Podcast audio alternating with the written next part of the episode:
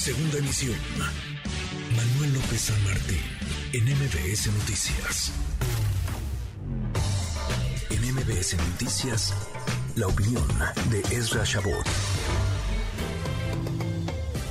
Ezra Shabot, qué gusto saludarlo, ¿cómo está? ¿Qué tal? ¿Cómo estamos, eh, Juanma? Pues eh, la verdad ya muy preocupados porque de esto se trata pues, prácticamente de declarar la guerra a los Estados Unidos. ¿Qué tal si en una de esas les ganamos? ¿Qué hacemos? Estaría complicado el asunto, pero pues eh, esa es la retórica con la que se está manejando el gobierno de lo que Obrador. Eh, primero era el tema de la energía, eh, por supuesto el tema de migrantes, una reunión que, bueno, pues allá en eh, Washington pareció pasar sin pena ni gloria, pero que en el fondo, pues ahí están los resultados de un enorme desencuentro, un desencuentro que pues se dio como resultado primero la, el, choque abierto por parte de los norteamericanos y canadienses con respecto a las diferencias frente al TEMEC, en donde pues abiertamente se dice hay una contradicción irresoluble. No puede existir una empresa o dos empresas monopólicas compitiendo en desigualdad de condiciones. Esto es la clave de lo que finalmente se firmó.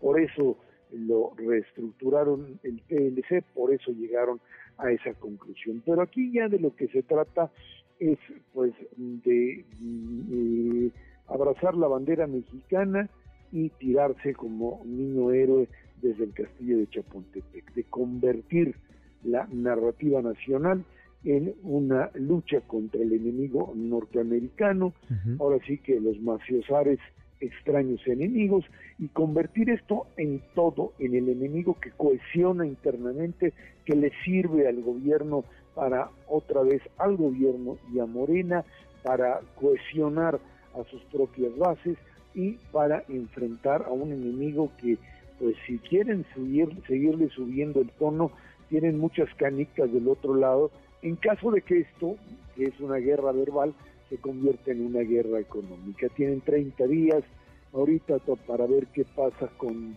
pues, todo este tema de las consultas, pueden alargarlo un poco más y después pues nos vamos a los paneles y ahí pues no hay manera en términos legales de librarla. Nadie hace un, firma un tratado para competir en, desigualdad de condiciones, eh, esta idea de que pues nos vienen a robar, nos quitaron, nos quieren quitar el petróleo que hemos recuperado, etcétera, etcétera, y de ahí te sigues de filo, Juanma, con respecto al tema del tren Maya. Otra vez, quienes se amparan y los pseudoambientalistas financiados por el gobierno americano. Peor declaratoria no puede ser. Y pues ahí hay un candidato, Marcelo Ebrard, que es pues el hombre que tendrá que vérselas de cara a cara con el Departamento de Estado norteamericano, pero que tendrá que decirle que pues no le haga mucho caso a su discurso interno, porque si va a repetir lo que dijo el día de ayer allá en los Estados Unidos, en el Departamento de Estado, pues no va a querer ni siquiera recibirlo. Decir que hay que apoyar al presidente y que el petróleo es nuestro y que estamos a defender la soberanía nacional, pues no le sirve como elemento de negociación. Es algo así como echar a los norteamericanos del territorio nacional en términos de inversión y decirles solitos podemos, como lo dijo hoy en la mañana el presidente, pues vamos a producir nuestra gasolina y en una de esas pues ya no necesitamos nada de los gringos. Un discurso profundamente demagógico que nos lleva no solamente a la confrontación con los Estados Unidos, sino básicamente a ahuyentar aún más a un capital extranjero que de por sí no quiere venir a México, le tiene temor porque las reglas que pues supuestamente están firmadas no se cumplen y que además hoy se ve amenazado por un presidente que los considera sus enemigos. Y un discurso que ha ido incrementando a raíz de la reunión entre Biden y Andrés Manuel López Obrador en la Casa Blanca, ¿no es?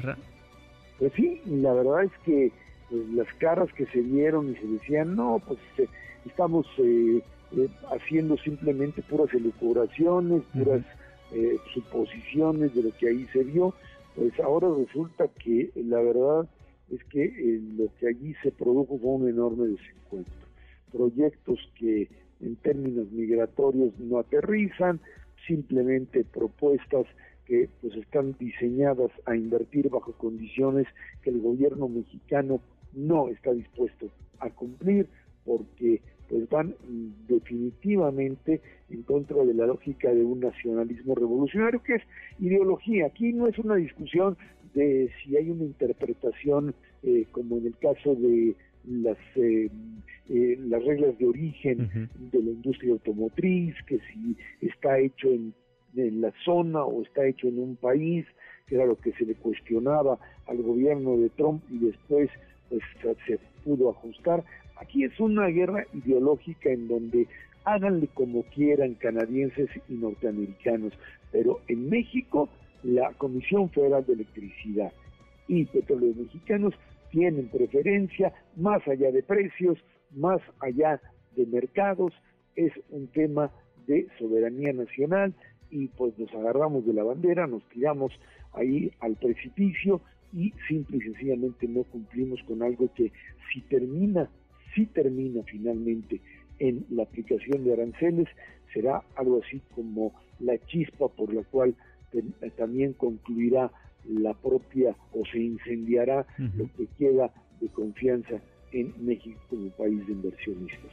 Porque para defender la legalidad de los cambios, el presidente López Obrador en numerosas ocasiones ha referido que el sector energético no esté incluido en el TEMEC porque el capítulo 8 confirma la facultad de nuestro país de México de reformar su constitución y el dominio directo sobre sus hidrocarburos. Y aparte, aunado, le sigue picando las costillas a Estados Unidos diciendo que debido a la intervención de la Unión Americana, el tren Maya fue declarado obra de seguridad nacional. Pues sí, nada más que en, la intervención norteamericana tienen que demostrarla. Son asociaciones de ambientalistas que más allá de si reciben dinero o no, también la reciben por ahí otras que están ligadas al gobierno, pero eso tiene que ver con fundaciones que, por supuesto, el propio gobierno apoya, el gobierno norteamericano. Eso en el tema del tren Maya, que pues, es básicamente declarar enemigo al gobierno norteamericano más allá de cualquier otra suposición. Eso en, una parte. En la del famoso artículo 8 no hay vuelta. el, el, gobierno mexicano sí es, por supuesto, que México es dueño de sus hidrocarburos, pero tu posibilidad tu eh, necesidad de entrar en una asociación con Canadá y con Estados Unidos te obliga necesariamente a compartir parte de tu soberanía. Si no, no tiene caso. Nadie va a hacer un negocio contigo si tú le dices las canicas son mías yo te digo cuáles y cómo las vamos a jugar. Ahora, dame las tuyas y yo las invierto, yo las hago, yo las pongo y yo te digo de qué manera se compran y se venden. Eso no es un tratado, eso es simplemente un modelo expropiatorio que por supuesto pues, no están dispuestos a aceptarlo ni los inversionistas norteamericanos ni aquellos que ya pusieron el dinero para las primeras eh, formas de inversión o los primeros modelos de explotación petrolera y que hoy se ven amenazados con quedar prácticamente fuera de la jugada. Simplemente México aparece como un país no serio en el mercado internacional. Pues ya veremos qué sucede. Erra Chabot, muchísimas gracias. Gracias a ti, Juanma, que estén todos bien. Igualmente. Noticias.